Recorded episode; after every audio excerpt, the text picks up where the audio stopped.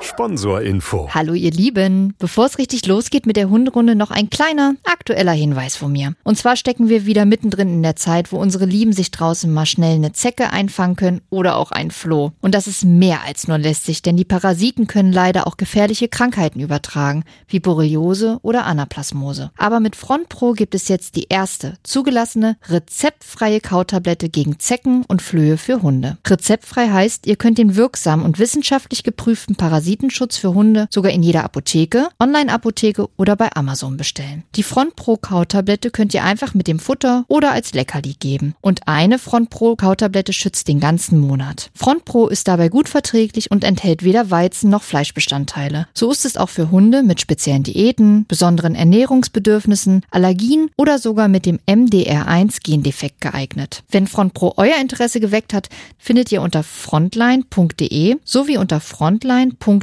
slash Basisinformation weitere Infos rund um das Produkt. Und weil es auch bei Tierarzneimittelwerbung einfach dazugehört, zu Risiken und Nebenwirkungen lesen Sie die Verpackungsbeilage und fragen Sie den Tierarzt oder Apotheker. Sponsorinfo Ende. Hunderunde. Profi-Tipps vom Hundecoach. Ihr Lieben, es ist schon wieder soweit. Zwei Wochen sind rum und wir sind auf einer neuen Hunderunde. Ihr glaubt es kaum, aber wir haben mal wieder einen Gast und den kennt ihr schon. Das ist nämlich Ina. Vielleicht erinnert ihr euch an die Folge mit dem kleinen Tristan, der einen Jagdtrieb hat. Aber Ina ist nämlich auch Tierärztin und Lisa kriegt ja auch öfter mal Fragen in die Richtung und deswegen haben wir dich dazu geholt. Nochmal herzlich willkommen. Schön, dass du dabei bist. Hallo. Lisa, wie kann man das Ganze antrainieren, dass vielleicht der Tierarzt nicht das allerschlechteste Erlebnis wird für den Hund, was man sich vorstellen kann? Also das Beste ist natürlich, wenn man vielleicht einen Hund bekommt, sei es jetzt als Welpe oder vielleicht auch als Tierschutzhund, egal in welchem Alter, den Tierarzt mal zwei, dreimal aufzusuchen, ohne dass was passiert, ohne dass ihm irgendwas gespritzt wird, ohne dass irgendwas untersucht wird, ohne dass er wirklich Schmerzen hat oder wirklich krank ist. Und dann vielleicht auch mal die Untersuchungsräume sich angucken darf, vom Tierarzt oder von den Schwestern, von den Tierpflegern, Leckerlis bekommt und einfach sich wirklich denkt, wow, hier ist es cool. Ähm, und hier gehe ich gerne hin. Und dann, ja, das einfach wirklich positiv verknüpft und dann möglichst weniger Stress hat. Was man dann natürlich noch machen kann, ist so Grundsachen zu Hause mit dem Hund immer wieder üben. Sei es die Schnauze kontrollieren, die Zähne regelmäßig angucken, die Augen regelmäßig angucken, die Ohren regelmäßig angucken. Ab und zu mal Fieber messen, damit der Hund sich an so Standarduntersuchungen gewöhnt und dann nicht den maximalsten Stress hat, wenn der Tierarzt nur Fieber messen will. Weil ähm, da gibt es ja wirklich Hunde, die, die schreien wie am Spieße, obwohl eigentlich nichts Schlimmes passiert. Und dass man das zu Hause in gewohnter Situation übt, damit, wenn der Hund dann Stress hat, weil es ihm vielleicht nicht gut geht, das aber besser abrufen kann, weil er es ja zu Hause zumindest schon ein paar Mal erlebt hat. Ina, wie misst man denn Fieber beim Hund? Also beim Hund messen wir das in der Regel äh, rektal. Also das heißt, das äh, Fieberthermometer wandert Ja. in den Popo. Ja, Das ist auch der Grund. Ähm, das kann ganz normales sein, wie für uns Menschen auch. ja, tatsächlich schon. Das kriegt man einfach in der Apotheke, wenn man auch mal zu Hause die Temperatur kontrollieren will. Ich empfehle immer dann ähm, schon vielleicht noch mal ein extra für den, also ein einzelnes für den Hund Dass man es zuzulegen. sich nicht teilt. Genau, weil man halt wie gesagt nur im Popo des Hundes Ja. die Temperatur ähm, gut messen kann und dass er dann nicht ganz so lecker ist. Das ist unter anderem natürlich auch der Grund, wa Das war warum, Tristan. warum Hunde äh, das sehr unangenehm empfinden, Ja. weil das natürlich was ist, was sie überhaupt nicht zuordnen können. Jetzt steckt da irgendjemand was Popo rein. Man kann es ihnen ja auch leider nicht erklären. Nee. Genau, und ähm, dann, was vielleicht noch wichtig ist, auch für Tierbesitzer zu wissen, ähm, dass die Temperatur beim Hund ein bisschen höher ist als beim Menschen. Also beim Hund reden wir da von einer Normaltemperatur ähm, von 38 Grad, die ja doch noch mal deutlich höher ist als beim Menschen. Und richtig Fieber ist es dann quasi ab 39,5 beim Hund. Aber das ist ja auch schon mal echt ein wichtiger Punkt, den man, glaube ich, äh, sich abspeichern muss, dass der Hund einfach grundlegend eine, eine höhere Körpergrundtemperatur hat. Ja, die sind ein bisschen heißer unterwegs als wir. Heißblüter. Ja. Jetzt ist es ja auch so, dass man ja durchaus als Hundehalter schon so ein paar Sachen machen muss, die man auf jeden Fall beim Tierarzt machen muss. Was sind denn das so für Sachen, Ina? Was empfiehlst du da auch? Also, mittlerweile ist es so, dass man auf jeden Fall mit seinem Welpen oder mit seinem neuen Familienmitglied als Hund ganz generell einmal beim Tierarzt vorstellig werden sollte, weil es ja schon alleine ähm, so ist, dass der Hund gekennzeichnet sein muss in Niedersachsen. Das erfolgt äh, mit einem äh, Transponder. Das ist ähm, ein Chip, ähm, den die Hunde unter die Haut kriegen. Das ist was, was beim Tierarzt passiert. Und natürlich auch die Impfung. Es gibt verschiedene Impfungen für den Hund. Der Standard ähm, ist, dass es eine Kombi-Impfung gibt, die äh, mehrere verschiedene Krankheiten beinhaltet und die Tollwutimpfung. Ähm, da ist es von Hersteller zu Hersteller unterschiedlich, wie häufig das geimpft werden muss. Bei der Tollwutimpfung ist es so, dass man ähm, bedenken sollte, wenn man ins Ausland fährt, dass man die in vielen Ländern braucht. Und für diese Länder dann auch häufig einen EU-Heimtierausweis braucht. Also es gibt ja einen Heimtierausweis, wo die Impfungen dann drin vermerkt werden. Wie unser Impfpass, ne? Ja, quasi genauso. Und das muss dann, wie gesagt, ein sogenannter EU-Heimtierausweis sein, ähm, weil das dann ein offizielles Dokument ist für den Hund, was dann auch quasi im Ausland mitgeführt werden sollte. Wie oft sollte ich bei dir vorstellig werden? Also wenn es dem Hund ähm, gut geht, man nicht das Gefühl hat, dass er irgendeine Krankheit ausbrütet oder ja, er sich in irgendeiner Weise verändert hat, was eine Erkrankung sein könnte, dann auf jeden Fall einmal jährlich für die Impfung. Was ansonsten häufiger im Jahr notwendig ist, ist die Entwurmung. Ähm, das ist in den meisten Fällen eine Tablette. Es gibt auch einen, einen Saft oder Sirup, den man geben kann. Ähm, das wirkt beides ganz gut. Das ist was, was man schon mindestens drei bis viermal jährlich machen Okay. sollte. Also So dem Hund geben Rhythmus? sollte. Ähm, ja, quasi ähm, so alle ähm, drei bis vier Monate. Das ist aber letzten Endes auch davon abhängig, wie viel mein Hund draußen äh, an Sachen rumleckt, wie häufig ich das Gefühl habe, dass er vielleicht auch mal irgendwas frisst, was er eigentlich nicht fressen sollte. Oder wie häufig er zum Beispiel mal auch eine Maus nach Hause bringt. Weil das sind alles ähm, potenzielle Sachen, wo natürlich Würmer drin enthalten sein können. Und die möchten wir weder im Hund noch in irgendeiner Weise bei uns zu Hause haben. Und das ist dann quasi die Vorsorge dafür. Man darf nie vergessen, dass so eine Wurmkur quasi einmal den Magen-Darm-Trakt aufräumt, aber keine Prophylaxe ist. Lisa, du meintest gerade schon, als wir vorweg, wir quatschen immer so ein bisschen, dass du gerade so eine Frage hattest. Ja, dann lass uns doch anfangen. Was macht denn ein Kunde, wenn er die Zecke zwar rausgedreht hat, aber vermeintlich der Kopf noch drin ist? Also ich denke, man, wenn man das kann beim Hund, sollte man äh, sich die Stelle danach nochmal gut angucken, ob es wirklich der Zeckenkopf ist, der da noch drin ist, weil häufig spült ja auch einfach die Haut an.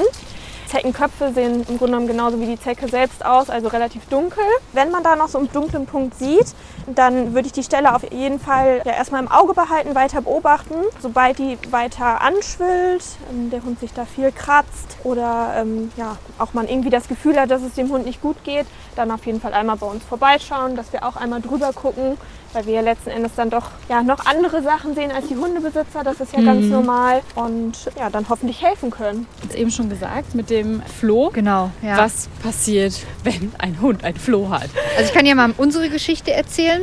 Wir haben, ich habe mit Nala auf dem Boden gelegen und habe gekuschelt. Und sie hat die Beinchen breit gemacht. Und auf einmal sah ich was Schwarzes springen. Und dachte erst, ich habe wirklich einen Knick in der Linse. Und habe gedacht, das ist eine Gärfliege oder irgendwas. Ja. Weil man ja auch nicht sofort äh, daran denkt. Und dann sah ich es wieder springen und nochmal springen. Und dann dachte ich mir sofort, "Ugh." ich ekle mich wirklich akut vor meinem Hund und wusste sofort, ha, ja, jetzt haben wir das erste Mal Flöhe. Ich glaube, jeder Hundebesitzer hat in seinem Leben mindestens einmal Flohbesuch bei sich zu Hause. Und ich glaube, es ist relativ einfach zu beheben, oder? Ähm, ja, das stimmt. Also gut, Flöhe können auch manchmal ein bisschen leidiges Thema sein. Aber gehen wir mal davon aus, dass das jetzt das erste Mal ist, dass Nala ein Floh hat. Ähm, das ist natürlich erstmal kein Weltuntergang. Für Nala selbst ist es gar nicht schlimm. Es juckt sie ein bisschen. Aber ich kann schon verstehen, dass man die Viecher einfach nicht zu Hause haben möchte. Es gibt auch in vielen Tierfachgeschäften Mittel dagegen, wo wir aber tatsächlich eher von abraten, weil die wenig effektiv sind. Häufig die Tiere auch schon einfach, also die Flöhe, ähm, Resistenzen dagegen aufgebaut haben. Deshalb Okay. sollte man in diesem Fall ähm, schon auf jeden Fall einmal zum Tierarzt gehen. Da gibt es verschiedene Präparate, eine Tablette, ein Spot-on, also eine Flüssigkeit, ähm, die man in den Nacken träufelt, die man da verwenden kann, je nach Besitzerwunsch dann letzten Endes. Und dann ist das häufig auch schon Geschichte, das Thema. Was man nicht ganz vergessen darf, je nachdem wie stark auch der Befall ist, muss man natürlich auch die Umwelt mit behandeln, mhm. sprich die Wohnung. ähm, da geht es natürlich vor allen Dingen um die Plätze, wo der Hund ähm, viel liegt und sich viel aufhält, aber natürlich auch einfach ja, Oberflächen, die man schlecht reinigen kann. Ich sag mal sowas wie Teppiche mhm. ähm, oder auch die Couch. Das sind Sachen, wo die sich natürlich auch mal gerne dann richtig einnisten. Ähm, die sollte man auf jeden Fall sehr, sehr gut absaugen, wenn man den Couchbezug oder ähm, den Teppich waschen kann, auch das gerne. Das Hundebett als auch das eigene, je nachdem, ob der Hund mit im Bett schläft, sollte man auch auf jeden Fall waschen und das auch so heiß, wie, wie die Materialien es zulassen. Okay. Also gerne ähm, 60 Grad oder heißer, damit auch wirklich die Flöhe abgetötet werden. Wir hatten tatsächlich auch schon Flöhe zu Hause. ich kann mich auch nicht ausnehmen davon. Leider hatte ich einen sehr hartnäckigen Floh, der mich geliebt hat, oh. aber die Hunde völlig uninteressant fand. Echt? Das, also das gibt's auch, ja? Ja, tatsächlich. Also im Extremfall kann man auch ähm, ja, das Zimmer, ich glaube eine ganze Wohnung würde den Rahmen ein bisschen strengen, richtig ausräuchern. Das sind sogenannte Rauchbomben, die man dann ähm, in den Raum legt. Man darf ähm, dann da auch eine Stunde nicht rein, muss danach gut lüften. Das ist natürlich schon was, was auch mit relativ viel Aufwand verbunden ist, was vielleicht nicht der erste Schritt sein muss, aber ähm, sobald so eine Flohplage hartnäckig ist, dann vielleicht doch auch mal ins Spiel kommt. Wie gesagt, wir hatten auch schon Flöhe und ich glaube, ich habe es im Podcast noch nicht erzählt, aber wir haben auch noch eine Katze. Und das, was unsere Tierärztin uns dann gesagt hatte, ist, naja, da wir nicht eindeutig klären können, wer jetzt nun den Floh angeschleppt hat, weil die Katze auch nach draußen geht, war es bei uns auf jeden Fall so, dass wir beide Tiere behandeln mussten. Ist auch äh, völlig richtig, weil Flöhe sind ja auch leider nicht ganz dumm. Und wenn ähm, so jetzt einfach. auf dem einen Tier plötzlich ein äh, toter Kamerad liegt, kann es natürlich auch gut sein, dass sie sich dann denken, ah, Moment mal, da gehe ich mir doch mal was anderes Pelziges suchen ähm, und dann halt ein anderes Haustier nehmen. In der Regel, also der Hauptwirt für Flöhe sind ja Hund und Katze. Wir sind, sag ich mal, nur Ersatz, wenn sie nichts Besseres finden. Also dementsprechend ähm, Oder können das die da Blut auch so lecker ist wie bei Ina. ja, offensichtlich. gerne Floh. also können die da auch wild hin und her tauschen zwischen den Tieren. Deshalb ja, gilt das ähm, auch für sämtliche andere Haustiere, vor allen Dingen Katzen und Hunde, wie gesagt, dass auch da ähm, die dann alle behandelt werden müssen. Wichtig ist, dass man nicht die gleichen Präparate für Hund und Katze nimmt. Das kann nämlich mal ganz arg nach hinten losgehen, weil es ähm, Präparate gibt, die wirklich nur für den Hund gemacht sind mhm. und für die Katze tatsächlich auch giftige Stoffe enthalten. Okay, das ist ja auch schon mal ein wichtiger Hinweis. Mhm. Das wusste ich tatsächlich auch nicht. Nee. Wir hatten ja jetzt schon mal die Situation, da haben Nala und ich ein bisschen wild Ball gespielt auf unserer Hunderunde. und da ist eventuell ähm, hat Nala eine Kralle verloren. Ähm. Ina kann sich an die Geschichte gut erinnern, weil ich sie danach sofort angerufen habe und wir auch sofort zu Ina gefahren sind. Eben, ist das, ist das so ein wirklicher Notfall? Also wenn man die Kralle verliert und es blutet, sollte man dann sofort zum Tierarzt? Also man muss äh, nicht zwingend sofort zum Tierarzt. Was man machen sollte, ist, ähm, dass man ähm, das, sobald man wieder zu Hause ist, einmal gut sauber macht. Mhm. Letzten Endes ist das Bluten ja vom Körper dahingehend eine Schutzreaktion, dass er versucht, sämtliche Keime, die dann da natürlich reingekommen sind, wieder rauszuschwemmen. Also okay. Also das ist schon eine gute Sache. Natürlich sieht das immer total dramatisch aus. Also wir kennen das ja bestimmt, wenn wir uns in den Finger schneiden, das blutet ja, mhm. als hätten wir sonst was mit unserem Finger gemacht. Und letzten Endes ist es genauso bei den Hunden auch. Deshalb sieht das immer sehr dramatisch aus. Man sollte natürlich gucken, dass die Blutung dann nach einer gewissen Zeit, ich sag mal so nach einer halben Stunde spätestens auch wirklich aufhört. Ansonsten ähm, auf jeden Fall mal einen Druckverband anlegen. Wenn man sich da selbst unsicher ist, dann kann man das natürlich auch gerne beim Tierarzt machen lassen. Und man sollte dann ähm, aber auch, sag mal, wenn das jetzt in den Abendstunden passiert, am nächsten Tag wenigstens einmal vorstellig werden, ähm, weil man gucken muss, inwieweit ist das Ganze ähm, einfach noch offen, mhm. weil das Krallenbett ja letzten Endes eigentlich geschützt ist durch die Kralle, weil dann natürlich auch noch in der Folge ähm, Erreger eintreten können. Und das kann dann natürlich schon dem Hund schaden. Das wollen wir ja nicht. Aber ist bei Nala Gott sei Dank nicht passiert. Nala hat einen richtig schicken Verband von mir gekriegt. da waren wir auch auch kurz mal nicht mehr ganz so enge Freundinnen, aber das hat sie zum Glück mittlerweile wieder vergessen. Ja, Nana hat schwer gelitten. Ja, Das kann sie auch wirklich besonders gut. Und was man noch dazu sagen muss, ähm, also vielleicht kennt man das von sich, wenn man entweder die Nagelhaut eingerissen hat oder auch wirklich den Nagel richtig tief eingerissen hat, das tut halt wirklich doll weh. Und genauso tut das auch im Hund doll weh. Also die sind ja schon viel tapferer als wir es sind, sage ich immer gerne. Aber das ist schon was, was wirklich weh tut, weil je nachdem, welche Kralle ist, kommen die ja auch bei jeder Bewegung einfach da dran. Und das braucht eine gewisse Zeit, bis das nicht mehr ganz so empfindlich ist. Und für den Zeitraum ähm, ist es schon nett, dem Hund dann auch ein Schmerzmittel zu geben, bis ja, es einfach nicht mehr so empfindlich ist. na gut. Was mir dabei einfällt, es gibt ja Hunde, die haben diese Wolfskralle da hinten noch. Und ich werde ganz oft gefragt, warum haben das manche Hunde und manche Hunde haben es nicht und ist die gut? Was macht die? Kannst du da vielleicht kurz nochmal den Mythos lüften? Die meisten Hunde haben das ja nur an den beiden Vordergliedmaßen. Das ähm, ist dann die sogenannte Daumenkralle. Äh, das ist letzten Endes ein Überbleibsel von der fünften Zehe. Also es ist völlig normal, dass das Hunde haben. Das haben auch tatsächlich in der Regel alle Hunde. Ähm, worauf man da achten sollte, ähm, ist, dass die nicht zu lang werden, weil die ja nicht den Boden berühren und sich deshalb nicht natürlich abnutzen. Dementsprechend, ähm, wenn die zu lang sind, dann auch gerne mal ähm, in den Ballen einwachsen können, was auch sehr schmerzhaft ist für den Hund. Wenn wir jetzt schon bei den Krallen sind, ähm, was kann ich denn bei der Pflege da beachten? Also Krallen nutzen sich in der Regel eigentlich von alleine ab.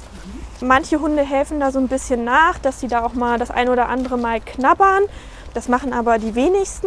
Es kommt auch so ein bisschen darauf an, ähm, auf welchem Untergrund man läuft. Wenn man natürlich jetzt viel auf Waldboden läuft, nutzen die sich nicht so sehr ab, wie wenn man viel in der Stadt mit dem Hund spazieren geht auf Asphalt. Trotzdem würde ich immer einfach darauf achten, okay, sind sie denn wirklich zu lang? Weil viele Hunde mögen es einfach nicht, an den Pfoten angefasst zu werden. Und ähm, wenn dann wir da Hand anlegen sollen und die Krallen schneiden sollen, ist das für viele Hunde einfach nicht, dass es denen wehtut, aber unangenehm. Die mögen das einfach nicht so gerne. Viele Hunde sind kitzelig oder finden das halt auch einfach blöd. Hunde können kitzlig sein. Ja, also die, die ziehen dann wirklich so das Pfötchen weg. Deshalb würde ich nicht pauschal sagen, ähm, dass man regelmäßig zum ähm, Krallenschneiden zum Tierarzt gehen muss. Ich denke, man muss das einfach ein bisschen im Auge behalten. Auch immer natürlich auf das Gangbild vom Hund achten, ob man das Gefühl hat, das stört ihn irgendwie ein bisschen beim Laufen tatsächlich. Dann lieber einmal vorbeikommen, man guckt einmal rüber. Und ähm, was man noch machen kann, das gilt aber nur für die Leute, die das Glück haben, dass der Hund helle Krallen hat. Es gibt ja ähm, Hunde, die haben ja so fast weiße Krallen oder halt sehr dunkle, schwarze, wie zum Beispiel Nala und Tristan. Und da sieht man das Leben dann in der Kralle leider nicht. Und das ist das, worum es letzten Endes auch geht bei der Länge der Krallen. Ähm, weil wir können nur so viel von der Kralle wegnehmen, wo das Leben in der Kralle noch nicht drin ist, weil da die Blutversorgung äh, mit dabei ist, Nerven und das würde dann dem Hund natürlich wehtun, wenn man da reinschneidet. Ina, in letzter Zeit ist ja irgendwie auch, geht anscheinend das Magen-Darm-Virus um. Also ich kriege auch wirklich viele Nachrichten, dass äh, Hunde Durchfall haben oder vermeintlich Magenschmerzen. Können sich denn Hunde so, so einen Magen verderben wie wir Menschen an schlechtem Essen? Und was kann man machen, wenn der Hund dann wirklich mal Durchfall hat? Muss man auch sofort zum Tierarzt oder gibt es da vielleicht Hausmittelchen? Ich denke da an diese vermeintliche Möhrensuppe, die da überall im Internet auftaucht. Kann man sich damit erstmal behelfen? Und ab wann sollte man wirklich zu dir kommen? Also es ist so, äh, dass das bei Hunden eigentlich eine gängige Erkrankung ist, immer mal so einen Magen-Darm-Infekt mitzunehmen. Also wie bei uns. Es ist fast so wie eine Erkältung bei uns, kann man sagen. Ah, okay. ähm, das geht halt auch schnell, dass das dann so umgeht in dem Bereich, wo man spazieren geht. Häufig verläuft es relativ glimpflich. Ähm, der Hund kann dabei ähm, erbrechen oder Durchfall zeigen oder beides. Letzten Endes muss man es davon abhängig machen, wie es dem Hund vom Allgemeinbefinden dabei geht. Ist er ansonsten fit und munter, will trotzdem spielen, dann kann man da auch erstmal ein, zwei Tage abwarten, gucken, ob sich das von selbst reguliert. Das ist ja so wie bei uns auch. Wenn wir einen Magen-Darm-Infekt haben, häufig muss man dann gar keine Medikamente nehmen, sondern sich einfach mal hinlegen und den Körper machen lassen. Ähm, natürlich, wenn es zu extrem wird, ähm, zum Beispiel das Erbrechen oder der Durchfall auch blutig wird, weil dann die Schleimhaut natürlich auch ein bisschen angegriffen ist irgendwann, dann sollte man schon auf jeden Fall einmal zum Tierarzt gehen und gegebenenfalls dann auch Medikamente aufgeschrieben werden. Und kennst du denn diese Möhrensuppe? Ja, auf jeden Fall. Ähm, viele packen ähm, da ja auch gerne noch ein bisschen Hähnchen rein, damit es für den Hund ähm, vom Geschmack her noch ansprechender ist. Und das ist auf jeden Fall was, was man gut füttern kann, um den Magen ein bisschen zu schonen, weil da wenig Fette drin enthalten sind. Wenn, dann würde ich empfehlen, das auf jeden Fall mehreren kleinen Portionen über den Tag verteilt zu geben, ähm, weil dann natürlich auch einfach das Volumen, was in den Magen kommt, nicht ganz so groß ist.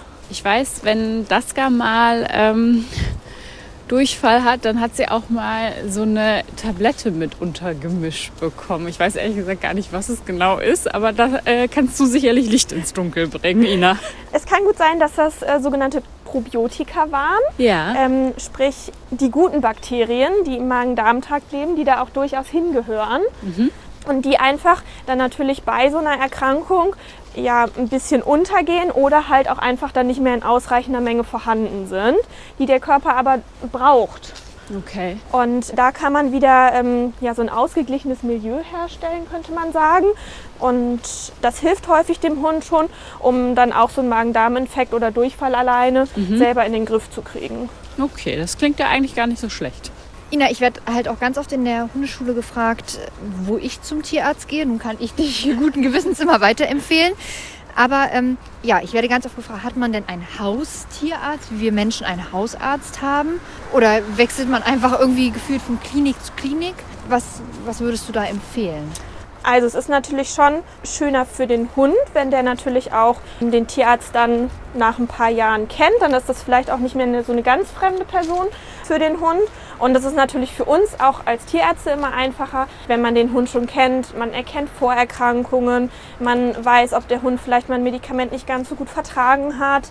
Dementsprechend wäre die Empfehlung schon, sich einen Haustierarzt zu suchen und wenn man mit dem zufrieden ist, auch bei dem zu bleiben. Es gibt ja im Grunde genommen dann auch keinen Grund zu wechseln. Wenn natürlich irgendwie größere Sachen anstehen, wo sich dann der Tierarzt ja einfach nicht die Möglichkeiten hat, das vielleicht in der äh, Praxis zu behandeln oder ähm, da auch einfach ein Fachtierarzt mal was zu sagen muss, dann ist natürlich der Zeitpunkt gekommen, dass man auch mal in eine größere Klinik fahren muss oder sollte. Aber das muss man, denke ich, immer einfach von der Situation dann abhängig machen. Ina, jetzt haben wir schon einige Fragen abgeklärt, aber ich glaube, ganz vielen Hörern von uns brennen noch die ein oder andere Auf jeden Frage Fall. und unter den Fingernägeln. Ina, was würdest du davon halten, wenn wir uns mal zu einem Date bei Instagram verabreden und die Hörer uns jetzt oder die Hörerinnen und Hörer uns jetzt mal ihre Fragen schicken können und du noch mal die ein oder andere Frage beantwortest? Kann ich sehr gerne machen. Ja, dann würde ich sagen, dann haben wir bald äh, ein Date auf Instagram, ihr Lieben. Und dann klären wir da noch mal ein paar Fragen. Die könnt ihr uns jetzt zuschicken, gerne einfach bei Instagram oder an podcast.antenne.com.